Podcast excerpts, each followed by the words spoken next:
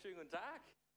Grüßt euch zusammen. Ich bin froh, dass äh, ich euch sehen kann und nicht nur in der Kamera reden muss. Deswegen danke dafür. Über die Kamera muss ich schon immer während der Uni reinschwätzen. Aber wir starten heute weiter in den nächsten Teil unserer, unserer Hashtag Jesus-Serie. Und äh, letzte Woche hat der Benny diesen schönen roten Faden vorgestellt. Und in dieser Serie geht es um den roten Faden, der sich, hier ist der Anfang der Bibel, bis ans Ende der Bibel durchzieht. Ja, genau. Und ähm, heute schauen wir uns was an, was vielleicht in unserer modernen Zeit absolut befremdlich ist, nämlich das Thema Opfer. Und zwar das Thema, im Alten Testament wurden Tiere geschlachtet, getötet, die Kehle aufgeschlitzt. Und Gott wollte das. Ist ja auf eine Art und Weise super befremdlich. Und uns Menschen geht es dabei irgendwie komplett anders, weil wir sehen uns ja nach total anderen Dingen. Wir wollen jetzt hier keine Tiere abschlachten oder sonst was im Gottesdienst. Nein, wir sehen uns nach einer guten Welt, nach Frieden, nach Gerechtigkeit und vor allem aber auch einen guten Umgang miteinander, dass wir einander in Liebe begegnen. Und ähm, da habe ich auch eine Bibelstelle für uns, dass es, wir da nicht alleine sind, sondern die Menschen in der Bibel, denen geht es genauso, und zwar in Hebräer 11. All diese Menschen, von denen wir jetzt sprachen, da hat er vor allem, Paulus hat vor allem die Menschen aus dem Alten Testament aufgezählt, Mose, Abraham und so weiter von denen wir jetzt sprachen, haben Gott bis zu ihrem Tod vertraut, obwohl sie noch nicht erhielten, was er ihnen zugesagt hatte. Doch sie sahen die Erfüllung der Zusagen von fern und freuten sich ganz drauf. Ganz offen sagten sie, dass sie hier auf der Erde nur Gäste und Fremde seien. Damit gaben sie zu verstehen, dass sie noch auf der Suche nach einer Heimat waren. Hätten sie dabei an das Land gedacht, aus dem sie gekommen waren, dann hätten sie genügend Zeit gehabt, dorthin zu kehren. Aber sie suchten nach etwas Besserem, nach einer Heimat im Himmel. Und folgendes Zitat, was C.S. Lewis auch gebracht hat, ein berühmter und auch genialer Schau, äh, nicht Schauspieler, Schriftsteller, nicht Schausteller, genau. Wenn wir uns in uns selbst ein Bedürfnis entdecken, das durch nichts in dieser Welt gestillt werden kann, dann können wir darauf schließen, dass wir für eine andere Welt geschaffen sind. Und ja, dieses Verlangen ist nämlich auch, was wir so oft haben. Ich meine, man muss ja einfach nur in sein eigenes Leben schauen oder auch nur um die Welt um einen herum. Wir leben in einer Pandemie, wir haben keine Ahnung, was, was alles abgeht. Man denkt sich, warum meldet der sich eigentlich nicht bei mir, der Freund? Warum melden sich überhaupt meine Eltern eigentlich gar nicht bei mir? Also meine Eltern melden sich bei mir, ich wollte es nur klar, sondern ähm, das fragt sich vielleicht der eine oder andere. Ne? Und anderes Thema auch, ja, wie gehen wir denn damit um, wenn wir jetzt durch diese Pandemie Zerbruch erleben in Familien? Man ist auf einmal 24-7 mit seinen Kindern da und man merkt so, oh, meine Kinder nerven eigentlich, ich rede mit denen lieber über Schule oder sonst was, aber wenn jetzt anfangen, Fragen zu stellen oder wenn meine Eltern anfangen, mir Fragen zu stellen, die ich gar nicht so möchte, dann merken wir doch ganz schnell, dass Beziehungen eigentlich gar nicht so sind, wie wir sie gerne hätten. Da werden dann Freunde werden zu Fremden durch diese Pandemie vielleicht auch. Familien brechen sogar auseinander, Geschwister verstreiten sich miteinander, reden nicht mehr. Und so kommt irgendwie das Böse auf zwei Arten in unsere Welt. Das eine ist direkt der Schaden. Ne? Wenn wir merken, wir haben eine direkte Auswirkung, wenn jetzt beispielsweise jemand was klaut, ja, dann fehlt der Person, die bestohlen wurde, der fehlen einfach mal jetzt 10 Euro. Okay, 10 Euro ist vielleicht weniger, aber egal. Aber nur als Beispiel. Und dann haben wir eine indirekte Auswirkung, nämlich die Auswirkung auf die Beziehung. Wenn der Dieb der Person was stiehlt, hat die Person auf jeden Fall einen Vertrauensbruch. Der denkt sich nicht, ja gut, den nächstes Mal gebe ich dem vielleicht noch 100, dann mag er mich mehr. Aber die Frage ist, wie können wir da jetzt zur Steuer rumreißen? Und da möchte ich einfach mal ja auch ein bisschen drauf eingehen, was bei mir im Studium ist. Ich habe jetzt seit zwei Semestern, ich studiere Jura, habe seit zwei Semestern Strafrecht und da haben wir echt die abgespaceden Fälle überhaupt. Und die sind alle auch mega brutal, muss ich sagen. Also wir haben da Fälle, wo da, da zieht es mir die Socken aus. Äh, also will ich jetzt hier nicht äh, weiter ausdehnen, aber ich habe einen Fall, wo ich euch mal einfach reinnehmen will, einfach ganz abstrakt. Wir haben einen Mann, der nachts eine Frau überfällt, sich an ihr vergeht, die Leiche dann vergräbt aber doch dann erwischt wird. In uns schreit doch alles, der muss bestraft werden. Wir brauchen Gerechtigkeit, das kann nicht sein. Den Schaden, den er der Familie zugefügt hat, den Schmerz, wenn die Frau sogar vielleicht verlobt war, ein Kind hat oder sonst was, das ist ein Schaden, das kann sich keiner vorstellen. Sprich, die direkte Auswirkung, null Wiedergutmachung. Null Wiedergutmachung. Die indirekte Auswirkung, oh, da brauchst du ein Wunder. Also ich bin mir nicht so sicher, ob ich so einer Person jemals vergeben würde. Und wenn wir da in die Bibel schauen, ins Alte Testament, einfach Adam und Eva, die bedeckten sich und dann haben die sich erstmal im, Garten Eden bedeckt, erstmal weil sie sich geschämt haben. Und die Person, die hat sich vielleicht auch dann geschämt, der Mörder, und hat sich gedacht, shit, was habe ich da angerichtet? Das wäre schon mal gut, das wäre der erste Schritt dahin, dass vielleicht sogar die Familie wieder vergeben kann. Aber Gott geht sogar noch weiter, weil Adam und Eva sich trotzdem versteckt haben, hat Gott ein Fell genommen von einem Tier und ist denen angezogen. Weil er wollte wieder Gemeinschaft haben, er wollte wieder diese Beziehung haben. Und davon abgeleitet merken wir, Wiedergutmachung, wieder diese Annäherung, das hat einen Preis. Weil ich denke mal jetzt nicht, dass er einfach, keine Ahnung, das Fell dahin gezaubert hat. Nein, Gott hat im Garten Eden Tiere geschaffen und da musste wahrscheinlich eins für sterben. Und der Mensch aber an sich, der hat als erstes diese Schuldfrage gestellt. Ja, als Gott gefragt hat zu Adam und Eva, wo seid ihr? Kamen sie raus und dann so, ja, hier sind wir. Und dann war so, ja, was ist passiert? Und dann Adam direkt, die Frau war schuld. Sie hat, da ist sie. Die Frau war schuld. Die Frau war schuld. Ich habe nichts gemacht. Sie hat gesagt, ess von der Frucht. Und die Frau dann, die Schlange war schuld. Ich war es nicht. Also wir haben direkt diese Schuldfrage, direkt, ja, wir suchen jemanden, der, der den Fehler gemacht hat oder der auch dann am Ende dafür bestraft werden kann. Deswegen brauchen, braucht Gott eigentlich keine Opfer. Nein. Wir, wir Menschen, wir brauchen Opfer.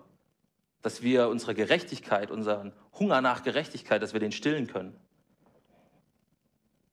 Und Gott hat den Menschen durch Opfer erst die Möglichkeit wieder gegeben, sich anzunähern und ihnen zu zeigen, ey, deine Schuld, die nehme ich von dir. Und deine Schuld steht nicht im Wege, dass wir beide Gemeinschaft haben können. Und da wird uns der Raphael jetzt mehr mit reinnehmen, wie das im Alten Testament genau war. Jo, hallo von mir, mal nicht aus der Infobox. Und äh, gleich zum Einstieg will ich euch die Frage stellen, was verbindet ihr mit dem Begriff Opfer? Ich habe zuerst an die anderen Autofahrer gedacht, mit denen ich so auf der Straße unterwegs bin.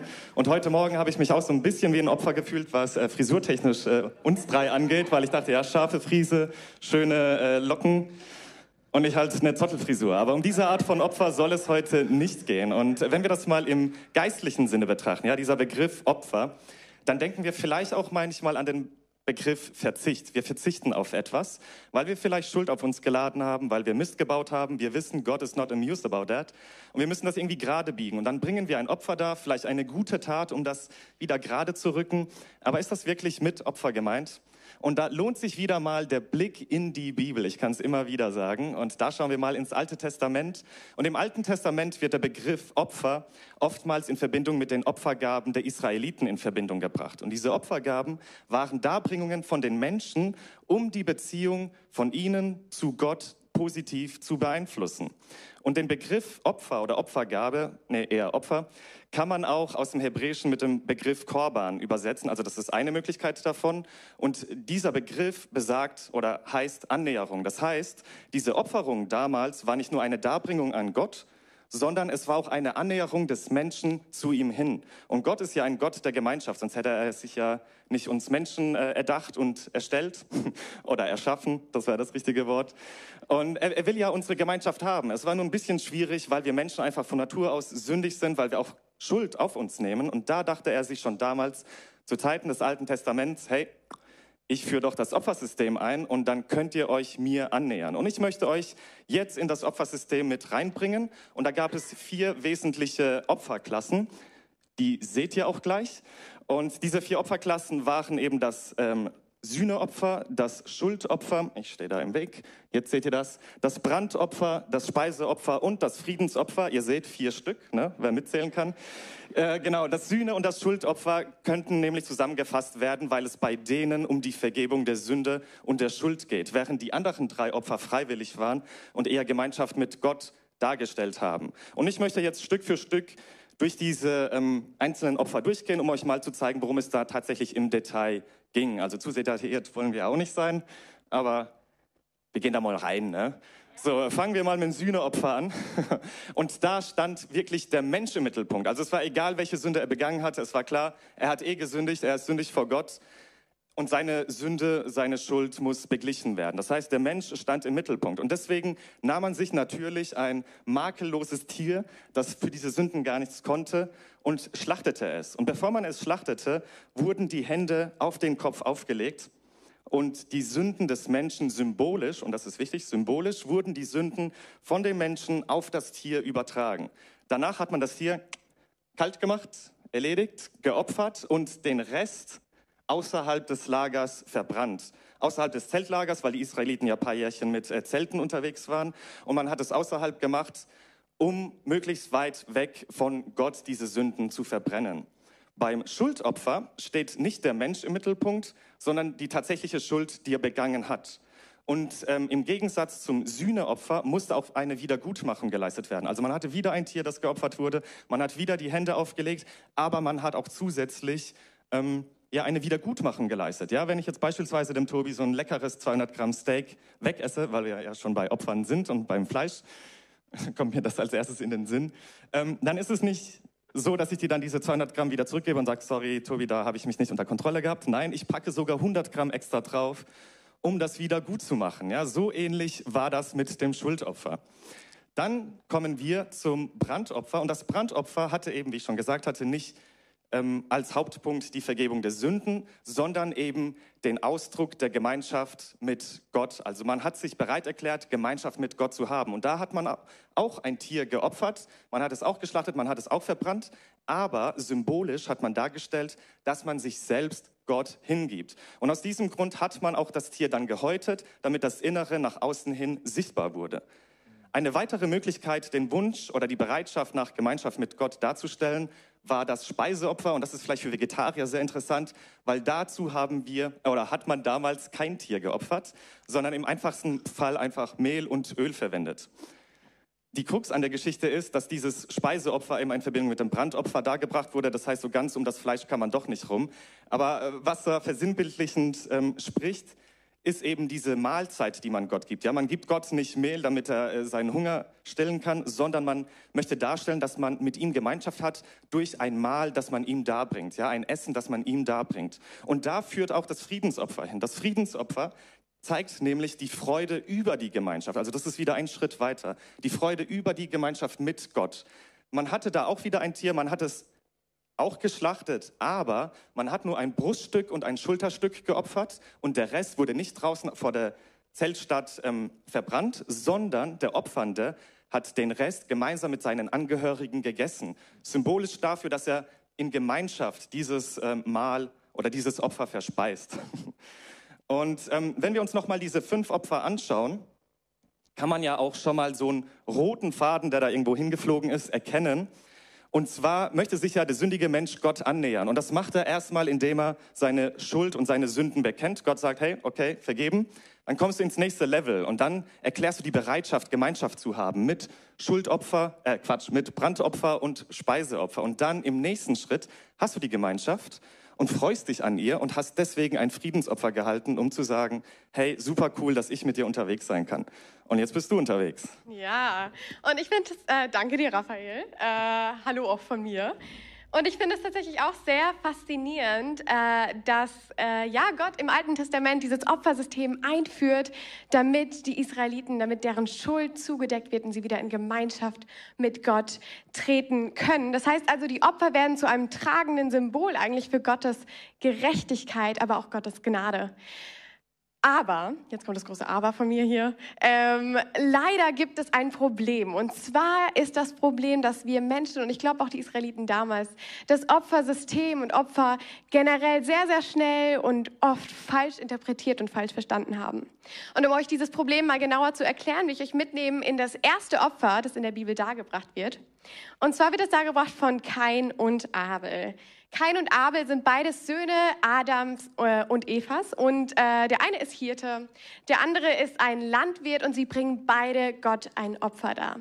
In 1. Mose 4, Vers 3 steht jetzt also, zur Zeit der Ernte opferte Kain dem Herrn von dem Ertrag seines Feldes.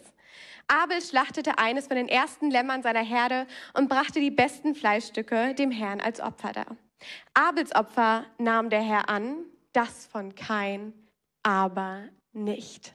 Abels Opfer nahm der Herr an und das von Kain nicht. Ich meine, Abel opfert ein Tier und Kain wahrscheinlich sein Gemüse oder Getreide und ich denke mir jedes Mal bei dieser Geschichte, Gott, warum? Bei Sellerie hätte ich es vielleicht verstanden, bin ich jetzt auch nicht der große Fan, hätte ich auch nicht angenommen. Aber Warum nimmst du sein Opfer nicht an und das von Abel schon? Ich glaube aber bei genauerer Betrachtung dieser Geschichte und, und des Opfers fällt auf, ja, vielleicht hat kein nicht verstanden, dass er ein Sünder ist und dass er in dieser Trennung von Gott lebt, dass er dieses blutige Opfer braucht, wie Raphael das erklärt hat, dieses, diesen Stellvertreter Tod für seine Sünden, damit er wieder in Gemeinschaft mit Gott leben kann. Stattdessen entscheidet er sich dazu, einfach von seinen Werken zu opfern. Er entscheidet sich dazu, einfach das zu opfern, was er selbst angebaut hat. So ein bisschen nach dem Motto, hey komm, eine gute Tat für eine schlechte Tat. Gott, ich, ich opfer eine Sellerie für eine Lüge und eine Karotte für jedes böse Wort, das ich gesagt habe und dann bin ich ja praktisch wieder ohne Schuld. Problem dabei ist, das ist nicht die eigentliche Intention, glaube ich, die Gott hinter, hinter Opfern von uns wollte. Es geht ja darum, dass, dass wir die Gnade verstehen. Wow, Gott, dieses Tier stirbt stellvertretend für mich. Ich kann nicht aus meinen eigenen Werken wieder zurück in deine Gemeinschaft. Ich brauche dieses Blut, das vergossen wird, stellvertretend für mich. Gnade oder Werkgerechtigkeit? Ich glaube, das ist hier die große Frage. Und im Endeffekt glaube ich, dass es Gott viel wichtiger ist, was unsere Herzenshaltung hinter den Opfern ist.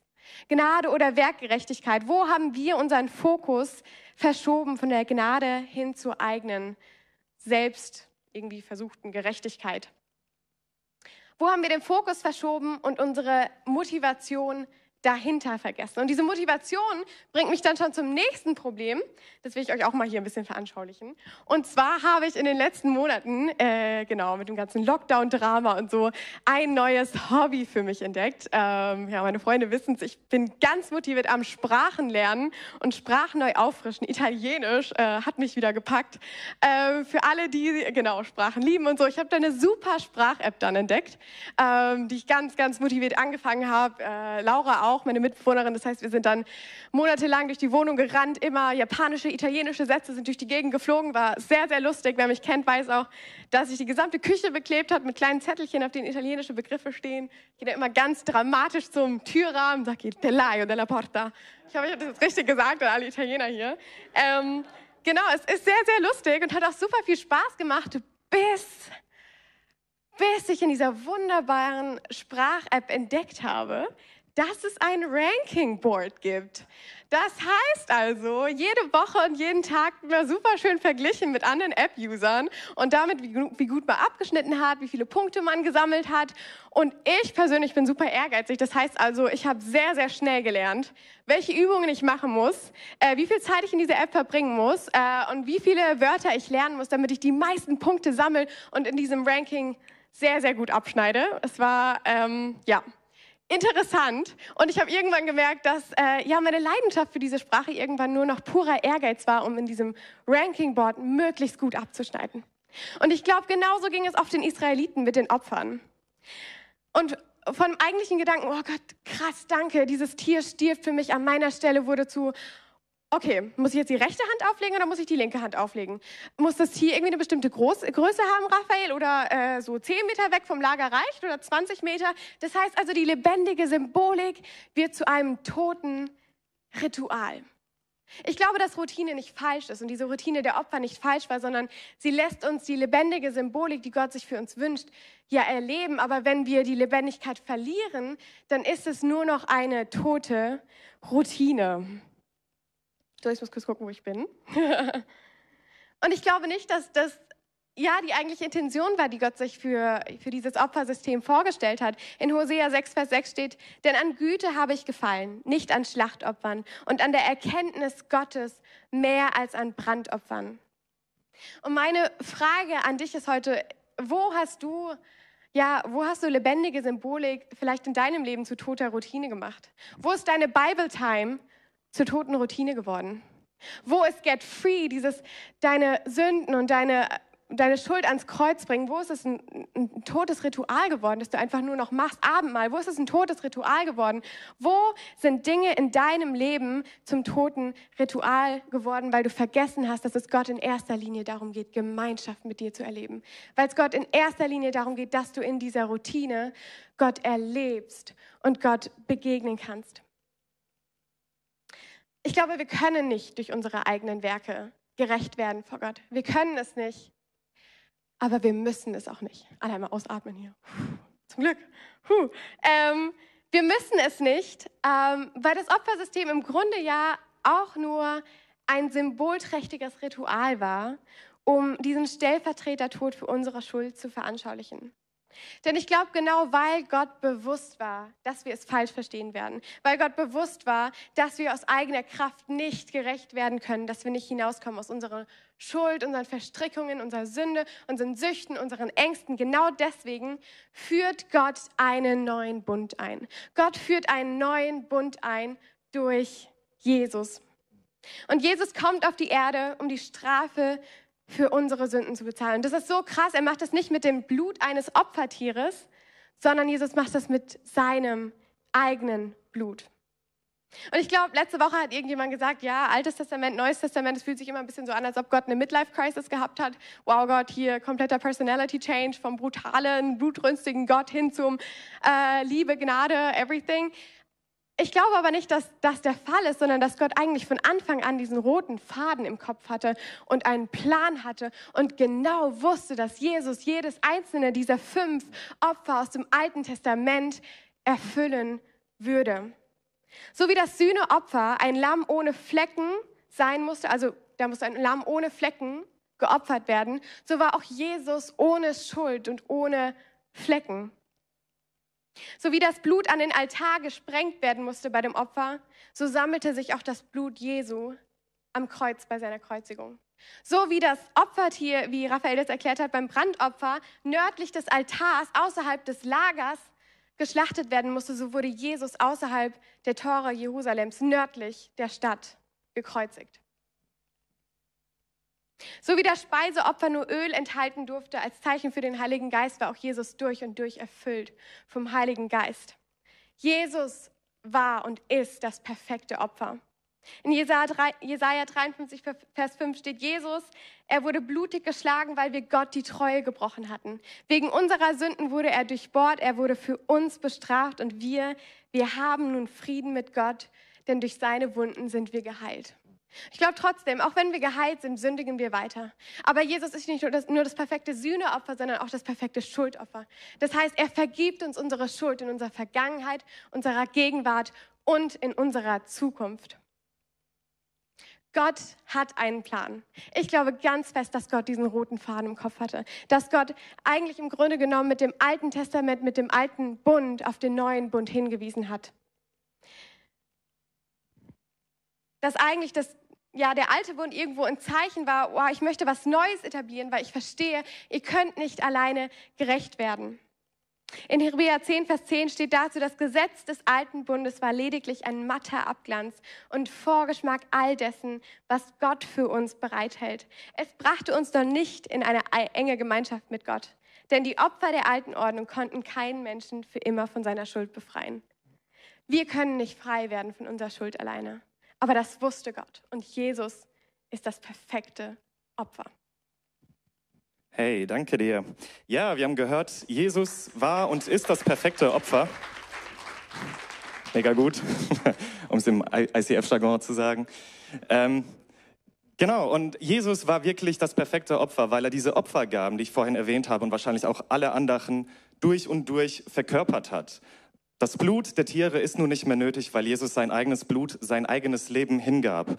Und ist euch eigentlich auch bewusst, dass Gott in diesem Moment mit dem neuen Bund den Spieß umgedreht hat? Er hat eine Art Rollentausch gemacht. Und habt ihr schon mal darüber nachgedacht? Ich möchte euch jetzt mal da reinführen. Noch ein kleiner Schlenker zum Alten Testament. Ihr merkt, ich gehe da richtig auf, was das angeht.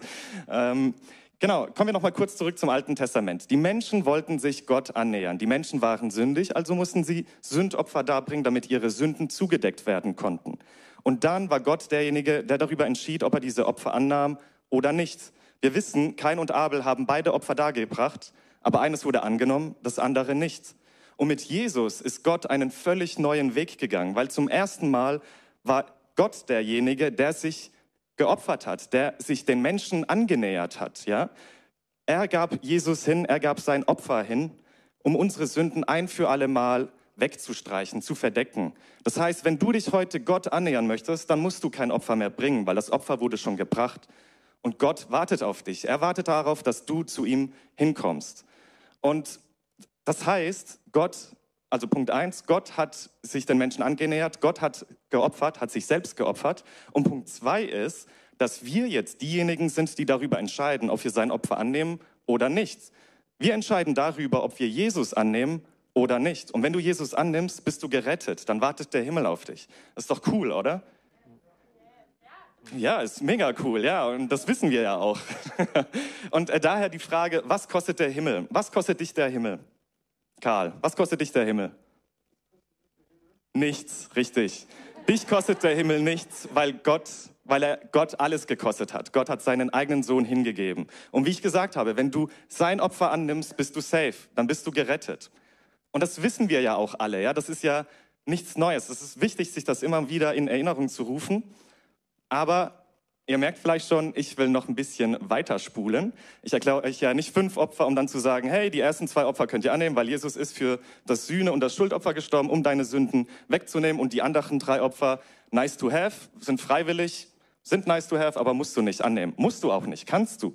Aber es ist trotzdem wichtig, nochmal darauf anzugehen, weil Jesus ist nicht nur für deine Sünden gestorben, sondern er verkörpert ja alle anderen Opfer auch. Und das musst du dir bewusst machen. Während die ersten zwei Opfer der Sünden dienten, zeigten die anderen Opfer, dass man Gemeinschaft mit Gott haben wollte, dass man bereit war für die Gemeinschaft mit Gott und dass man auch diese Gemeinschaft, wenn man sie denn hatte, feierte, zelebrierte. Und deswegen möchte ich dich heute bitten, diese anderen Opfer auch anzunehmen, ja? Gott ist ein Gott der Gemeinschaft, deswegen hat er uns gemacht, deswegen kam er auf uns zu. Er hat sich uns angenähert, er hat sich für uns geopfert, weil er unsere Gemeinschaft will. Und natürlich ist es schön, wenn du Jesus annimmst, aber du verpasst jede Menge schon im Hier und Jetzt, weil du willst doch wahrscheinlich die Erfüllung schon jetzt im Leben haben. Du möchtest mit Gott wandeln, du möchtest eine persönliche Beziehung mit Gott haben und das kannst du nur, indem du Gemeinschaft mit ihm hast. Und ich möchte dich ermutigen, nimm Zeit mit Gott, mach dir das wirklich klar, dass du bewusst mit Gott lebst, weil Gott dich dann erfüllt. Und er gibt dir alles, was du brauchst. Und du kannst dann durch Gott auch andere Menschen erreichen, wenn du eine aktive Beziehung mit Jesus führst. Deswegen meine Bitte an dich heute, nimm nicht nur die ersten zwei Opfer an, sondern geh auch den Schritt weiter mit Gott und suche wirklich diese Gemeinschaft. Gehe sie ein und feier sie. Hab Gott in deinem Leben aktiv mit dabei. Ja.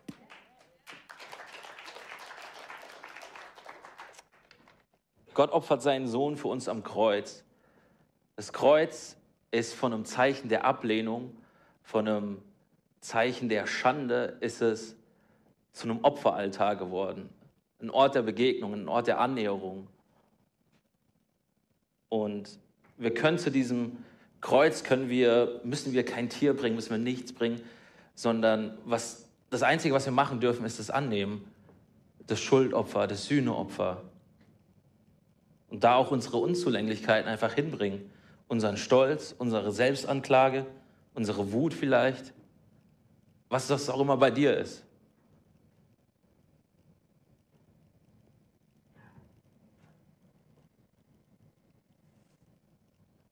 Sünde an sich ist einfach nur Zielverfehlung. Und wir leben auf dieser Welt in Gemeinschaft mit Menschen, ob du es glaubst oder nicht, auch Gemeinschaft mit dir selbst und Gemeinschaft mit Gott. Das ist das Ziel. Und in Markus 12 da sagt Jesus, Jesus aber antwortete, das vornehmste Gebot vor allen Geboten ist das, höre Israel, der Herr unser Gott ist ein einiger Gott und du sollst Gott, deinen Herrn, lieben von ganzem Herzen, von ganzer Seele, von ganzem Gemüte und von allen deinen Kräften. Das ist das vornehmste Gebot. Und das andere ist ihm gleich. Du sollst deinen Nächsten lieben wie dich selbst. Es ist kein größeres Gebot denn dieses. Und der Schriftgelehrte sprach zu ihm, Meister, du hast wahrlich recht geredet, denn es ist ein Gott und kein anderer außer ihm. Ihn lieben von ganzem Herzen, von ganzem Gemüte, von ganzer Seele und von allen Kräften und lieben seinen Nächsten wie sich selbst. Das ist mehr denn Brandopfer und alle Opfer. Da Jesus aber sah, dass er vernünftig geantwortet hatte, sprach er zu ihm, du bist nicht ferne von dem Reich Gottes. Und diese Erkenntnis, diese Erkenntnis, die auf der Annäherung liegt, auf dem wieder zusammenkommen, wieder an einen Tisch setzen. Das ist so eine essentielle Erkenntnis. Und die Frage ist eben, wo, wo stehst du gerade? Was ist da der nächste Schritt? Weil wenn man es mal so sieht, mit einem anderen Bild, weg von diesen Opfern, das erste ist, wieder den Schritt ins Licht zu machen, aus der Dunkelheit heraus, sich der Herrschaft des Lichts von Gottes zu unterstellen, sagen, Gott, du bist mein Retter, du bist mein Erlöser. Der nächste Schritt ist dann in meinem Inneren, in meinem Herzen, da wo dunkle Flecken sind, Licht reinzulassen, Stück für Stück, nach und nach. Und der nächste Schritt ist dann, das Licht zu den Menschen in deinem Umfeld zu bringen. Und das kann unterschiedliche Art sein. Es kann sein, den Menschen direkt von Jesus zu erzählen. Aber es kann auch sein, dass es heißt, ich gehe auf meinen Mitmenschen zu, dem ich was Falsches angetan habe, sei es bewusst oder unbewusst. Und ich bitte um Verzeihung, ich entschuldige mich. Oder ich fange an, Menschen, die mir wehgetan haben, vielleicht auch gerade die Ängsten, Vergebung auszusprechen. Weil du Vergebung bei dir selbst erfahren hast durch das, was Jesus am Kreuz für dich getan hat. Aber vielleicht bist du auch an dem Punkt, wo du das gar nicht machen kannst, weil du dir selbst nicht vergeben kannst, weil du dich selbst anklagst für das, was ist, für das, was war. Und dann möchte ich jetzt aus dem nächsten Song, den die Band nachher singt, möchte ich uns das vorlesen. He welcomes the broken. He's alright with your past. Gott heißt die Gebrochenen willkommen und erkennt die Vergangenheit an und geht dann den Schritt weiter. He's not mad at any one of us, but he waits with open arms. Er ist nicht zornig auf dich oder so, sondern er wartet auch mit offenen Armen. Der Vater. Und das hat sich am Kreuz so krass wiedergespiegelt, weil Jesus hing mit offenen Armen am Kreuz. Selbst in dieser krassen Schwachheit im Tod hat er diese offenen Arme einfach ausgebreitet, um zu zeigen, ihr dürft kommen. Und als er gesagt hat, es ist vollbracht, war es so, dass er meinte, es ist vollbracht, die Arme sind so weit offen. Das ist der größte Liebesbeweis, den es jemals gibt, den es jemals für, für Menschen gibt, für unser Verständnis, zu sagen, ich gebe mein Leben für deins. Du musst die Strafe nicht, du musst die Strafe nicht tragen. Ich trage sie für dich. Was kostet der Himmel? In Markus 10. Denn auch der Menschensohn ist nicht gekommen, um sich dienen zu lassen, sondern um zu dienen und sein Leben als Lösegeld für viele hinzugeben. Jesus, ich danke dir für dieses, ja, für diesen, unermesslichen Preis, den du am Kreuz gezahlt hast. Ich danke dir dafür, dass du diesen Spieß umgedreht hast, dass wir nicht irgendwie uns irgendwie gerecht machen können, sondern du sprichst uns gerecht.